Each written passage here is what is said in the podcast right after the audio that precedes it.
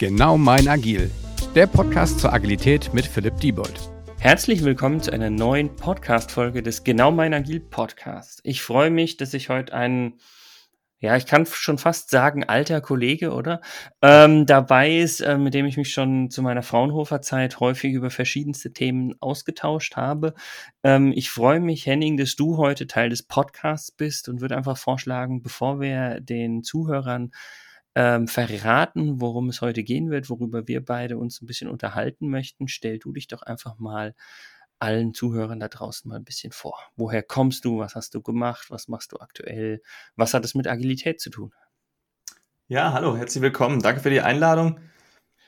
Mein Name ist Henning Firmer. Ich helfe Unternehmen, die Probleme im Software- und Systems Engineering haben. Also wir sind ein Unternehmen, das wir gemeinsam mit Manfred Breu und anderen Doktoranden vor ein paar Jahren in München äh, gegründet haben. Und in unserem Unternehmen unterstützen wir in allen Domänen, Finanz, Automobil, Versicherung, so weiter und so fort, ähm, ja, vor allem in, in Methodikfragen, in äh, Wissensfragen, in auch wirklich dann tatsächlich im Doing, wenn Unternehmen halt sagen, hey, wir müssen eigentlich besser werden im, im Software und im Systems Engineering. Und mein Spezialthema innerhalb des Unternehmens ist das Requirements Engineering, vor allem Training und Methodikberatung im Requirements Engineering. Und das ist auch das, wo ich herkomme. Ja. Also, wenn man so ein bisschen über meine Historie durchschaut, ähm, ich habe ähm, Software Engineering studiert, vor einigen Jahren in München und in Augsburg und bin dann ähm, in die USA gegangen, habe dort am, am Fraunhofer ähm, ja, meine, das ist ja schon mal eine Kombination. Ja, schau da, an. Schau genau. An. Sogar so Kollegen. Ja. Ähm, ja. Am Fraunhofer CESE, also im Center for Experimental Software Engineering in, in Maryland, gemeinsam mit der NASA meine Masterarbeit ähm, ähm, geschrieben äh, und bin danach halt zurückgekommen zu Professor Breu vom Lehrstuhl für Software and Systems Engineering in München. Und dort, ich, eigentlich von der Historie her, war ich immer ein riesen also war, war mein Thema Nummer eins das agile Software Engineering. Ja, damals Hast ja dann hier, ja. Ja, damals auch Veranstaltungen an der Uni Augsburg organisiert, wo wir das Gefühl hatten, so, naja, so richtig an den Unis ist das noch nicht angekommen. Mhm. Ähm, das Thema, das war uns da noch wirklich nicht präsent genug. Das war auch damals so ein bisschen noch so das, das Mindset von vielen Professoren. Naja, das ist was, was für irgendwelche Website-Programmierung oder so interessant wird, aber nie wirklich groß im Markt durchdringen, Markt. durchdringen wird, ja. Nie für die kritischen Projekte und so weiter. Und das, ähm, das haben wir damals ein bisschen anders gesehen und haben dann Veranstaltungen organisiert. Ähm, ja, und das habe ich dann auch in den USA noch ein Stückchen weiter gemacht, in New York City ähm, Agile Days und in Boston war ich da unterwegs. Ja, bin dann wiedergekommen und bin dann zum Lehrstuhl für Software and Systems Engineering von Professor Breu gegangen und dort, mh, hm, ja, das, das ist nicht wirklich ähm, akademische Elfenbeinturmforschung, sondern das ist schon ganz viel Consulting. Also da verschwimmt so ein bisschen die Grenze. Ne? Das kennst du ja auch. Hm. Ja, das ist das, was ich auch immer sage. Fraunhofer macht anwendungsnahe Forschung. Man könnte es auch in genau den Begriff übersetzen, den du gerade gewählt hast. Ja. ja. Es verschwimmt da so ein bisschen.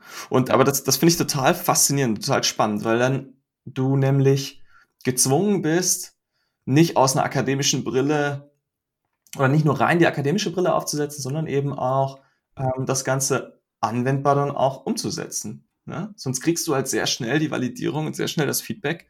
Nee, du, das ist ja alles schön und gut, aber es hat mit uns nichts zu tun. Und das fand ich ganz spannend und dann von da aus bin ich dann irgendwie relativ schnell ins Requirements Engineering gegangen und gerutscht und ähm, ja, und diese beiden Schnittmengen bringen mich dann, glaube ich, auch vor allem hierher äh, und sind, glaube ich, ganz spannende Grundlage für das Gespräch. Mhm. Genau, also eigentlich wollen wir uns ja über äh, Agilität im Requirements Engineering oder agiles Requirements Engineering, keine Ahnung, ob das überhaupt das gleiche ist oder nicht, ähm, ein bisschen unterhalten. Ähm, aber bevor wir damit starten, was ist denn für dich äh, Requirements Engineering? Also vielleicht, also du musst jetzt nicht irgendwelche ISO-Definitionen oder sonst was runterbeten, aber einfach, äh, ich meine, falls der ein oder andere Hörer jetzt vielleicht noch gar nicht so im Technischen drin ist und quasi nicht Software oder, oder Informatik studiert hat, mhm. was bedeutet denn äh, Requirements Engineering oder Anforderungsmanagement oder ist es überhaupt das gleiche oder steckt da noch was anderes hinten dran?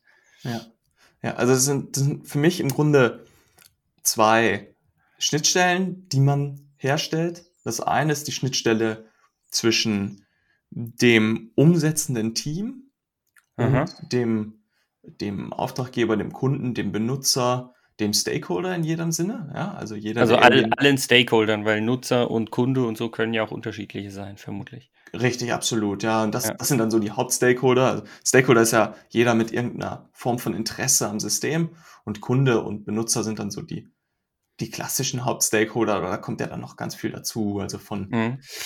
äh, Gesetzgebern, ähm, dann irgendwelche internen Firmenpolicies, ähm, Ja, Firmenstrategie. TÜV, regulatorische Behörden, was auch immer, ja. Ja, ja, aber auch sowas wie Strategie, die Firmenstrategie, die damit reinspielt. Ja, Und da ist der, ähm, die erste Aufgabe des Requirements Engineers, ein, so ein Facilitator zu sein. Also eine Kommunikation und Wissensaustausch herzustellen zwischen allen beteiligten Personen und dann aus dem Wissensher her, aus dem, aus dem Wissensaustausch ähm, ja, ein, ein Systemziel und eine Systemvision herauszukristallisieren.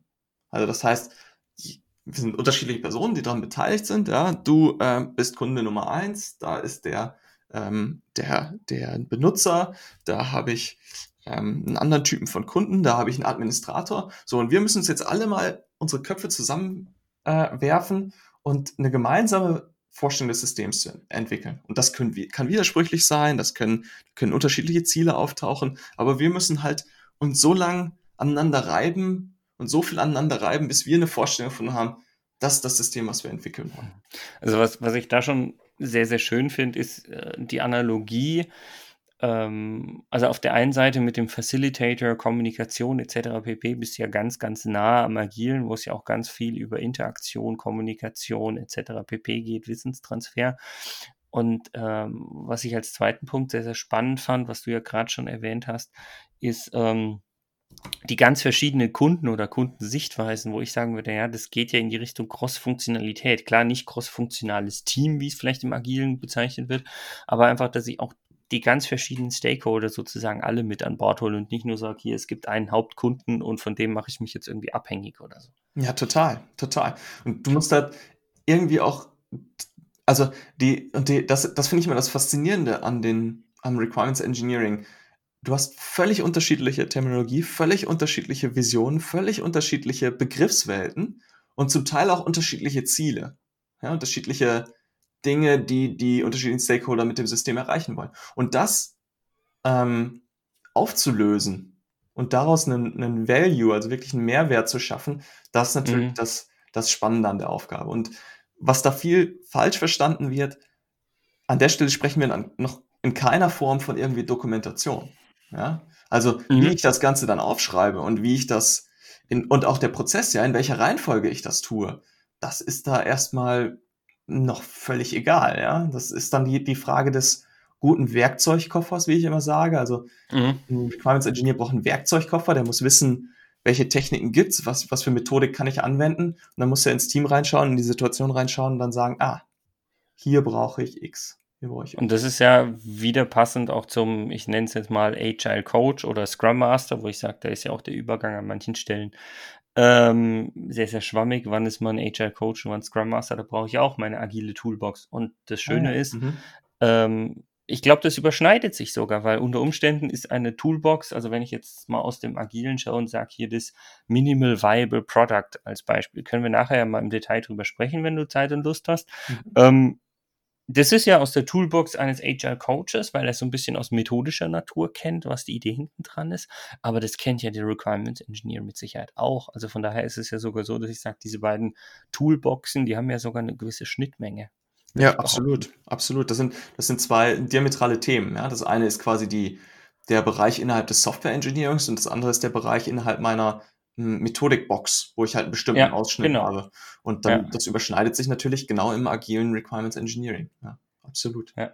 Ich möchte auf einen zweiten Punkt äh, kurz rausgehen. Du hast gesagt, was ist die Aufgabe des Requirements Engineers? Und das ist eben Thema eins und da glaube ich, ähm, überschneidet sich sehr, sehr stark. Und Thema zwei und Themenbereich zwei ist halt dann das Requirements Management. Also die Frage, wie kann ich jetzt dieses Wissen nicht nur am Anfang erzeugen, nicht nur sozusagen mal einmal ein gemeinsames, eine gemeinsame Systemvision zu erzeugen, sondern wie kann ich jetzt dafür sorgen, äh, dass dieses Wissen im Prozess und auch in, dem, in der Langlebigkeit des Systems erhalten bleibt. Ja? Mhm. Also zum Beispiel, wir arbeiten viel im Automotive-Umfeld ähm, und ähm, da sagte irgendeiner meiner Kursteilnehmer letztens, das fand ich, fand ich wirklich eine to tolle Analogie. Ja, wir schreiben jetzt die Anforderungen so auf, dass wir sie wiederverwenden können. Und das bedeutet, über die nächsten Fahrzeuggenerationen werden ja mhm. die Anforderungen, die wir heute aufschreiben, werden ja über die nächsten Fahrzeuggenerationen wahrscheinlich bestehen bleiben. Das heißt, ich muss mir beim Aufschreiben immer die Gedanken machen, wie kann ich es jetzt so, mein, die Information so dokumentieren oder so ja, für die Kommunikation vorbereiten, dass meine Kinder mit dieser Information noch arbeiten können. Und das ist nicht so weit okay, hergeholt. Yeah. Das ist nicht so weit hergeholt. Weil wenn du überlegst, ähm, wenn du heute 40 bist und ja. Anforderungen dokumentierst, die leben in, einem, in einer Automobilindustrie locker 10, 20 Jahre. Ja, ja, klar. Ja, klar, das, sind, das ist absolut realistisch, Aber, ja. dass da die Kinder mit den Anforderungen der Eltern weiterarbeiten. Ja, aber das äh, muss ich sagen, also aus der Sicht habe ich das noch gar nicht gesehen. Und ähm, da musst du ja, also ich glaube, das braucht sehr, sehr viel an, ja, ich weiß nicht, ob Kreativität der richtige Begriff ist, aber ich meine, du musst dir überlegen, wie sieht die Welt in zehn Jahren aus oder vielleicht sogar in 20 Jahren. Ich meine, wenn wir jetzt 20 Jahre zurückblicken, war da das erste iPhone schon auf dem Markt? Ja, vielleicht gerade Nee. nee, vor 20 Jahren glaube ich noch nicht mal, ja, wo ich mir denke, ich habe doch keine Ahnung, was in 20 Jahren ist, was da die Anforderung sozusagen meiner Kinder sein mag an, an Autos oder wenn es da noch Autos gibt oder ob das dann nicht schon quasi alles Flugzeuge sind oder sonst was. Ähm, also ich glaube, das ist ein, ist ein spannender Gedankengang. Ich würde es vielleicht sogar so sagen, die Anforderungen werden sich bis dahin schon noch ein bisschen ändern, aber sie werden sich halt marginal ändern und ich werde sie nicht nochmal neu schreiben wollen im Idealfall. Ja, und du, du musst da noch unterscheiden zwischen dem, dem Inhalt der Anforderung und ähm, dem Kommunikationsmedium. Also Requirements Engineering habe ich ja gesagt, ist Facilitator. Ja, sehen mhm. wir ja genau, sehen wir ja völlig ähnlich. Äh, und es geht gar nicht darum oder nicht zwangsläufig darum, jetzt die Anforderungen aufzuschreiben, die in 20 Jahren gültig ist. Aber es geht ja. darum, dass wenn wir in 20 Jahren, wenn meine Kinder in 20 Jahren auf meine Anforderungen schauen, und sagen, warum hat denn der Henning das System damals so gebaut? Ja, warum, warum war das, warum haben wir denn dieses System? Ja? also warum zum Teufel wollten wir diese Verkehrszeichen noch erkennen? Wir fliegen doch mittlerweile eh. Ja. Richtig, ja. Äh, ja. Da, da das noch zu verstehen, zu lesen, zu verstehen oder lesen oder sehen oder welche Dokumentationsform man immer wählt, aber das ja. aufzunehmen und dann, was man im Grunde macht, ist wieder eine Facilitation aber eben eine Facilitation nicht zur selben Zeit zwischen unterschiedlichen Personen, sondern ja. zwischen denselben Personen über eine unterschiedliche Zeit. Also quasi die Dimension, die, die zweite Dimension der, der Zeit noch dazu. Hm. Also das finde ich insofern spannend, weil ich jetzt dann in dem Moment, aber das ist, glaube ich, ein Teil dieser dieses Facilitations, was du meinst, ist so ein bisschen Transfer über, oder Übersetzung. Also wenn ich zum Beispiel sage, hey, heute fahren Autos gar nicht mehr, die fliegen mittlerweile, ich brauche also keine Verkehrszeichenerkennung mehr, dann muss ich mir aber trotzdem überlegen, ja, wie läuft das denn heute ab? Weil irgendwie wird der Verkehr ja trotzdem noch geregelt und wenn quasi dann im Luftraum, wo ich mich jetzt nicht so gut auskenne, um ehrlich zu sein, ich bin jetzt kein ausgebildeter Pilot, ähm, aber trotzdem kann ich mir ja überlegen, wie ich dieses Konstrukt dieser, dieser Verkehrsschilde irgendwie in den Luftraum übersetze. Oder vielleicht gibt's da auch schon was. Und äh, von daher sage ich, ich glaube, man kann auch mit den alten Anforderungen, wenn man wirklich sie, wie du schon richtig sagst, von der Kommunikation her versteht, ähm, sehr, sehr gut ähm, übersetzen in, in das Passende, was vielleicht in meiner Zeit dann sozusagen relevanter ist. Ja, und was da eben essentiell ist, ist, dass man äh, von den Inhalten der Anforderungen auch sauber nachdenkt. Ja? Also leider verstehen manche Teams das falsch, dass sie Anforderung, als Anforderung im Grunde nur das aktuelle Systemverhalten dokumentieren. Ja, die schreiben im Grunde den Code in Worten auf. Und das mhm. ist natürlich nicht das Kern, auch nicht der Kern des Requirements Engineering, sondern ich muss, der Kern des Requirements Engineering ist erstmal überhaupt zu verstehen, was will ich denn damit erreichen? Wo soll es denn hingehen? warum mache ich denn bestimmte Dinge überhaupt? Und das ist interessanterweise langlebiger als dann das tatsächliche Systemverhalten.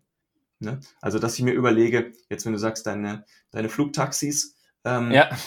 dass ich mir erstmal überlege, was sind denn meine Ziele? Ja, sowas wie, ähm, dass ich halt die Gesundheit meiner, meiner Fluggäste erhalten will, dass ich koordinieren will zwischen unterschiedlichen ähm, Playern oder zwischen unterschiedlichen Systemen zwischen unterschiedlichen Flugzeugen, zwischen unterschiedlichen Fahrzeugen, äh, mhm. solche Dinge. Und wenn ich von der Seite auf meine Anforderungen schaue, mich eben mal auf das Ziel fokussiere und nicht auf die Lösung, dann ähm, bin ich da auch ganz schnell einen großen Schritt weiter. Mhm. Also ich finde, ich finde, äh, es ist schön, was du sagst, äh, dieses äh, problemorientierte und weniger dieses lösungsorientierte, das, ähm, das deckt sich ja auch wieder äh, sehr, sehr gut mit, mit Agilität und da sind wir auch, glaube ich, wieder im, im, im agilen Anforderungsmanagement oder Requirements Engineering, wenn du so willst. Ja, und wo ich da ein Riesenproblem sehe, was, was bei uns ganz viel aufläuft, dass mhm. Kunden auf uns zukommen, die ähm, ins ja, ins Agile gewechselt sind. Mhm. Inwieweit sie es wirklich tun und so, lasse ich jetzt mal. Ja, aber sie sagen zumindest unter, ja. Es gab jedenfalls den Wunsch und das Interesse, das zu tun und die, dann werden auch ähm, Prozesse häufig umgestellt und, ähm, und neue Rollen eingeführt und was weiß ich. Und dann dauert, dann sind die alle ganz high und das funktioniert alles super cool und dokumentieren, ihr braucht ja nichts mehr dokumentieren und ähm, dann geht es ja auch wirklich schneller. Überraschung, Überraschung, ja. Wenn ich es nicht mehr dokumentiere, natürlich wird alles schneller. Und natürlich spare ich mir Aufwände. Und dann dauert das so drei, vier, fünf Jahre. Und dann laufen die bei uns auf und sagen ja, oh, Herr Femmer, Herr Femmer sind ja also auch so Experten für so, so Systemtest und so. Ähm, ja, wie mache ich denn so einen Systemtest im agilen Projekt? Und dann sage ich, ja, also ist Auf Basis von Anforderungen ja, oder genau. so. Ja. Jetzt schau mal, gibt es ja so ISTQB und so Best Practices, ja. Da gucke ich rein, da steht dann drin, ja, du schaust in deine Anforderungen und dann testest du deine Systemanforderungen systematisch ab. Dann sagen die, oh, pff, oh Herr Femmer. Schwierig. Schwierig. Ja. Und dann äh, sage ich, ja, wieso? Ja, wir machen jetzt so agil und wir schreiben jetzt gar keine Anforderungen mehr auf. Ja, und dann wird natürlich. Wo jetzt nach Motto, hä, wo stand denn, dass ich gar nichts mehr aufschreibe, aber egal, ja. Ja, oder, oder was auch dann ein häufiges Problem ist, ist, dass die Leute dann sagen, ja, und wir machen das basierend dann auf den User Stories. Mhm. Und, ähm, und da fehlt aus meiner Sicht auch in den, im klassischen Scrum und in den, in den meisten Ansätzen, die so gelebt werden, ähm, ein großer Baustein, nämlich hin, hin in, in, in Blick auf Systemtest, ja. Weil wenn ich eine User Story habe, dann ist das ja in korrigiere mich, wenn du das anders siehst, aber in 99,9 Prozent ist das ein, ein kurzfristiges, temporäres Dokument, was ich mal aufschreibe für eine gewisse Zeit und wenn ich es umgesetzt habe am Ende meines Sprints, wird das im Grunde nicht mehr weitergepflegt, oder? Hast du es schon anders? Äh, okay, jetzt müssen wir aber unterscheiden zwischen wie ich es häufig erlebe und was ich, was ich mir wünsche. Ja, weil das ist genau die, das ist genau dieser Unterschied. Also an vielen Stellen ist es halt wirklich so dieser eine Satz, sage ich jetzt mal, ja. mit noch ein bisschen Anreicherung, wo ich sage, ähm, der reicht natürlich auch nicht, um, um damit gut zu testen, Testfälle abzuleiten oder sonst was. Ähm, über das quasi, dass er nach einem Sprint erstmal verloren geht oder nicht, darüber kann man natürlich äh, streiten und diskutieren, wo ich sage, wenn das vorne raus trotzdem gut dokumentiert ist, sodass man Testfälle ableiten kann und das vielleicht innerhalb eines Sprints sogar macht, automatisierte Testfälle ableitet mhm. und die dann weiterhin nutzen kann, dann brauche ich ja an sich die User Story gar nicht mehr. Es sei denn, ich möchte nachher nochmal schauen, okay, so Traceability-mäßig, also Nachverfolgbarkeit, äh, wo kam denn dieser Testfall her? Ah, aus der und der Anforderung slash User Story erstmal ja voll vollkommen wurscht. Und äh, wie kam der denn zustande? Ja, ähm, aber das, das, das, das ja. ist ein Nebenfall für dich, aber das ist ein sehr, sehr großer Fall. Also Traceability und insbesondere die, das ganze Thema ist ja vor allem dann, also unsere Kunden und unsere Systeme, mit denen wir uns beschäftigen, sind langlebige Systeme. Das sind Systeme, die 5, 10, 15 Jahre und länger ja. laufen. Und das heißt, genau diesen Fall Traceability, der dann irgendwann hinten rauskommt, wird ja dann zum Hauptfall. Ja? Weil du dann eben auf die Situation kommst, dass jemand sagt, so jetzt ähm, müssen wir was am System ändern. Also Versicherungssysteme. Ja. EU macht eine neue ähm, Versicherungspolicy.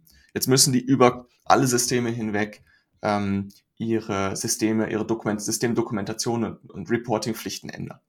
Ja. So, jetzt kriege ich eine neue User Story rein. Und wenn das jetzt, äh, ich sag mal, fünf Jahre im Projekt, User Story Nummer 1243 ist, ja, wie finde ich denn jetzt ja. aus, welchen Akzeptanztest, welchen automatisierten Systemtest und völlig egal, ob automatisiert oder manuell, welche Tests ich anpassen muss? Wie finde ich ja. das noch aus? Ja? Und das geht eben dann nicht mehr, wenn ich nur User Stories habe, wenn User Stories ähm, verbleichen und, und irrelevant werden, nicht nachgepflegt werden, was, was ja eben so, wie du auch sagst, ja Ja. heutzutage leider der Standardfall ist.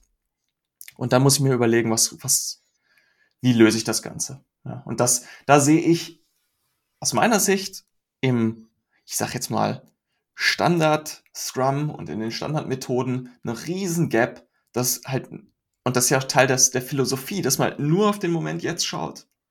Und das, das glaube ich, dass das nicht, nicht Mhm. gut ist. Ja, bin, bin ich bei dir und ich glaube, das ist das, was in der Praxis ganz, ganz häufig erlebt wird. Ähm, ich will jetzt nicht, dass wir einem Scrum oder sonst was sozusagen Unrecht tun. Was viele Leute aber da halt nicht verstehen, ist, Scrum selbst sagt ja, hey, wir sind ein Rahmenwerk. Also der sagt ja gar nicht, Scrum selbst sagt ja nicht, bitte dokumentiert nicht, bitte schmeißt die User Stories sofort weg. Ja? Das ist ja einfach nur das, was sich irgendwie äh, leider in der Praxis an manchen Stellen zu sehr auch eingeschliffen hat, so von wegen hier, ja, damit bin ich ja, Klammer auf erstmal, Klammer zu, ähm, schneller. Und äh, von daher sage ich, ich, ich, bin, ich bin bei allem voll und ganz bei dir. Ähm, ich will nur nicht, dass wir hier jetzt, also ich weiß, dass wir das nicht werden, aber ich will jetzt auch nicht zu einem äh, Scrum oder agilen Bashing-Kurs sozusagen oder Podcast-Folge werden, was es, glaube ich, auch gar nicht ist, sondern es ist wichtig bei den Leuten einfach zu verstehen, dieses Rahmenwerk bedeutet eben für mich, dass ich im Agilen, wenn ich trotzdem mit Themen wie Dokumentation, Nachverfolgbarkeit, also Traceability und so weiter und so fort, wenn ich sozusagen damit gut arbeite, dann kann ich auch aus meiner Sicht äh, so Probleme äh, im Bereich Anforderungsmanagement oder hinten raus dann im Testen sozusagen auch ähm, gut mit einer agilen Vorgehensweise irgendwie ähm, ja adressieren aus meiner Sicht. Auf jeden Fall, auf jeden Fall. Da sind wir, sind wir ganz beieinander. Und das, ähm, das, es fehlt halt dieser Baustein. Da muss man, das muss man sich nur bewusst sein und das angehen. Und das Spannende ist, dass ja auch im Agilen da ganz viele Gedanken zu gibt und ganz viel Arbeiten zu gibt, ähm, was ich da einen, auch wenn es schon ein bisschen, hm, möchte ich sagen, angestaubt, das klingt negativ, aber ein bisschen schon früher Ansatz ist, ist halt dieses Agile Modeling Thema von, von Scott Mhm. Adler. Und da findet man ganz, ganz viele Informationen, die man jetzt unabhängig von Modellierung vor allem auch für agiles Requirements Engineering ähm, verstehen kann. Ja? Also Scott Embler hat dann ja so ähm, versucht mal zu sagen, was bedeutet für ihn agile Dokumentation, agiles Modell, agile Modellierung. Und er sagt dann, man muss sich vor allem Gedanken darüber machen, über das What, When und Where. Und ich würde noch ein How hinterher fügen. Ja? Aber wenn man sich über diese vier Fragen mal Gedanken macht, und dann kann man, kann man nämlich auch eine, einen agilen Ansatz sehr schön und sehr sauber und sehr lean auch dokumentieren. Ja? Also what, das nehme ich mir die, die What-Frage stelle. Was muss ich denn überhaupt dokumentieren? Muss ich wirklich nach ISO 29148 äh, 100-seitiges Word-Dokument erstellen? Oder reicht es mir Mhm. zu überlegen, wen interessiert es denn überhaupt und was interessiert die? Und nur das schreibe ich auf und nichts anderes. Das, das When, also wann, wann dokumentiere ich? Muss ich wirklich, sollte ich wirklich am Anfang erstmal äh, mich ein Dreivierteljahr einschließen und nur Textdokumente schreiben oder reicht Ja, ja. am Anfang sich zu überlegen, was sind die großen Showstopper, dann loszulegen und währenddessen immer mehr das System zu verstehen. Also mehr so just, just in time quasi dann arbeiten. Absolut, just in time, ja. Ja. Mit, mit einer kleinen Einschränkung, ich muss mir schon überlegen, was, was gibt's für Dinge, die mir nachher die Beine brechen, die ich nicht mehr just in time dokumentieren kann. Ja, und, und auch sowas, du hast vorhin ja von der Produktvision oder sowas gesprochen. Auch das ist, glaube ich, äh, bevor man in die feingranulareren Anforderungen, Feature, Epic, Stories, wie auch immer geht, ist es mit Sicherheit auch hilfreich. Absolut, ja. Und dann eben die dritte Frage, ähm, wo dokumentieren? Und das finde ich auch total spannend, weil sich da ganz, ganz viel entwickelt hat. Ähm, auch seit, den, seit dem Agile Modeling, frühen Agile Modeling arbeiten. Ähm, und zwar gibt es da so einen, ähm, so, so einen stehenden Begriff, der sagt, der heißt, du willst dokumentieren in Radiators, not Refrigerators. Also du möchtest Und das. was heißt das übersetzt, sage ich jetzt einfach mal? Das heißt übersetzt, ich möchte, du musst es dokumentieren, wo, ähm, ja, wo so, wie heißt das, so Belüftungsanlagen, Radiator, Ja, äh, ja. die, die, die, die Luftumwälzungspumpen sind und Mhm. nicht in Kühlschränken. Also eine Dokumentation ist kein Archiv, wo ich das ablege und dann verstaubt das und irgendwann, wenn irgendjemand mal nachfragt, dann muss ich irgendwie tief fühlen, sondern es muss irgendwo sein, wo es uns ständig um die Ohren bläst. Und das ist dann wieder faszinierend, weil das können wir mit modernen Tools natürlich auch wieder viel besser ähm, mhm. viel besser machen und viel besser erledigen, dass ich halt meine Dokumentation wirklich ständig vor der Nase habe, dann ist es auch nützlich und dann wird es auch angepasst. Also ich, ich finde gerade die Analogie dieses Refrigerators, also Kühlschranks, finde ich super gut. Ich denke gerade eigentlich noch weiter und denke mir, viele machen daraus eigentlich eher einen Eisschrank.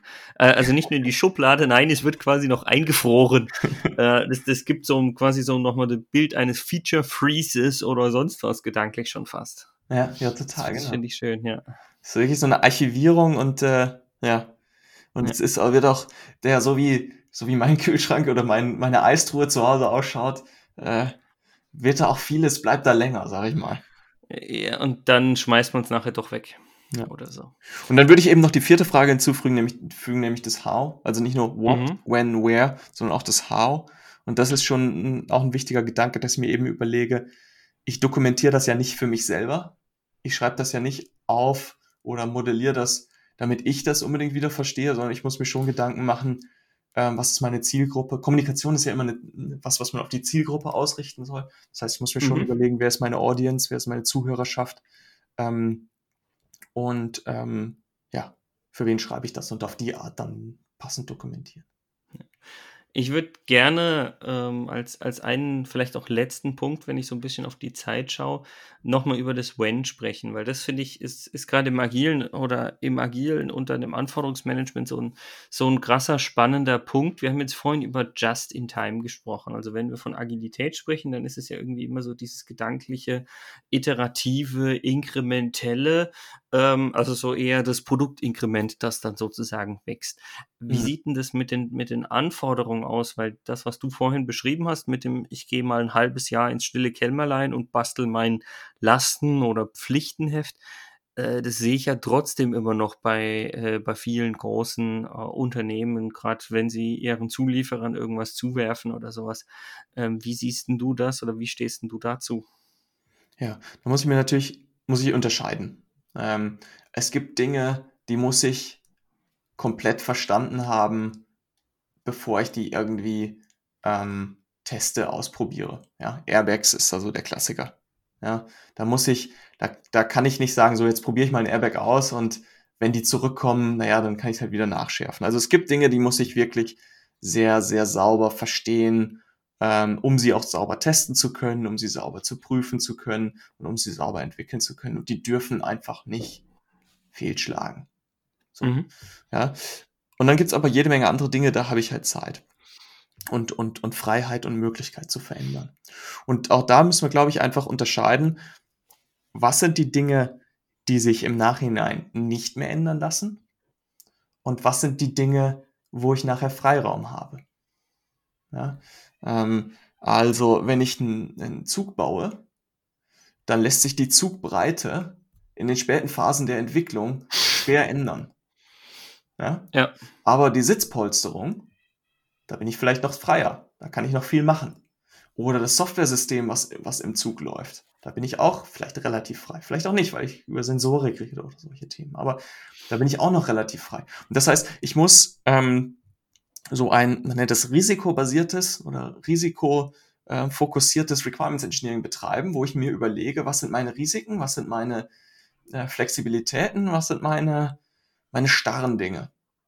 Und dann kann ich dementsprechend vorgehen und kann sagen, okay, das, wo ein hohes Risiko besteht, da sollte ich mir am Anfang wirklich ein paar mehr Gedanken machen, vielleicht ein bisschen rumexperimentieren, aber eben mhm. mh, mm, das darauf fokussieren äh, und das, wo, wo ein niedriges Risiko ist, wo ich eh weiß, ich werde Bosch-Zulieferer äh, und Teil XYZ reinnehmen, äh, was eh schon komplett ausdefiniert ist, äh, dann da bin ich halt bestimmt freier. Gut. Ähm, an der Stelle vielleicht noch mal ganz kurz lustig, es hat jetzt bei mir gerade geklingelt. Ähm, von daher. Oder? Wie bitte? War das die Schlussklingel? Ja, eigentlich könnte man es meinen, aber äh, nee, bei mir kommt jetzt, glaube ich, ein Handwerker vorbei, man glaubt es gar nicht. Ich würde sagen, an der Stelle, wir machen jetzt einfach Schluss draus, wenn das für dich in Ordnung ist. Absolut. Ich glaube, wir haben, wir haben einige Themen ja besprochen, die wir vielleicht in Zukunft auch nochmal äh, weiter vertiefen können. Von daher möchte ich mich erstmal bei dir bedanken, dass du heute dabei warst. Ich hoffe, es war die, für die Zuhörer auch nochmal wieder eine spannende Folge, ähm, dass sie in Zukunft auch reinhören und ähm, wir hören uns mit Sicherheit nochmal, Henning. Von daher vielen Dank nochmal. Ja, vielen Dank. Danke für die Einladung. Mach's gut. Ciao. Ciao. Dieser Podcast wird euch präsentiert von Bagelstein. Genau mein Agil.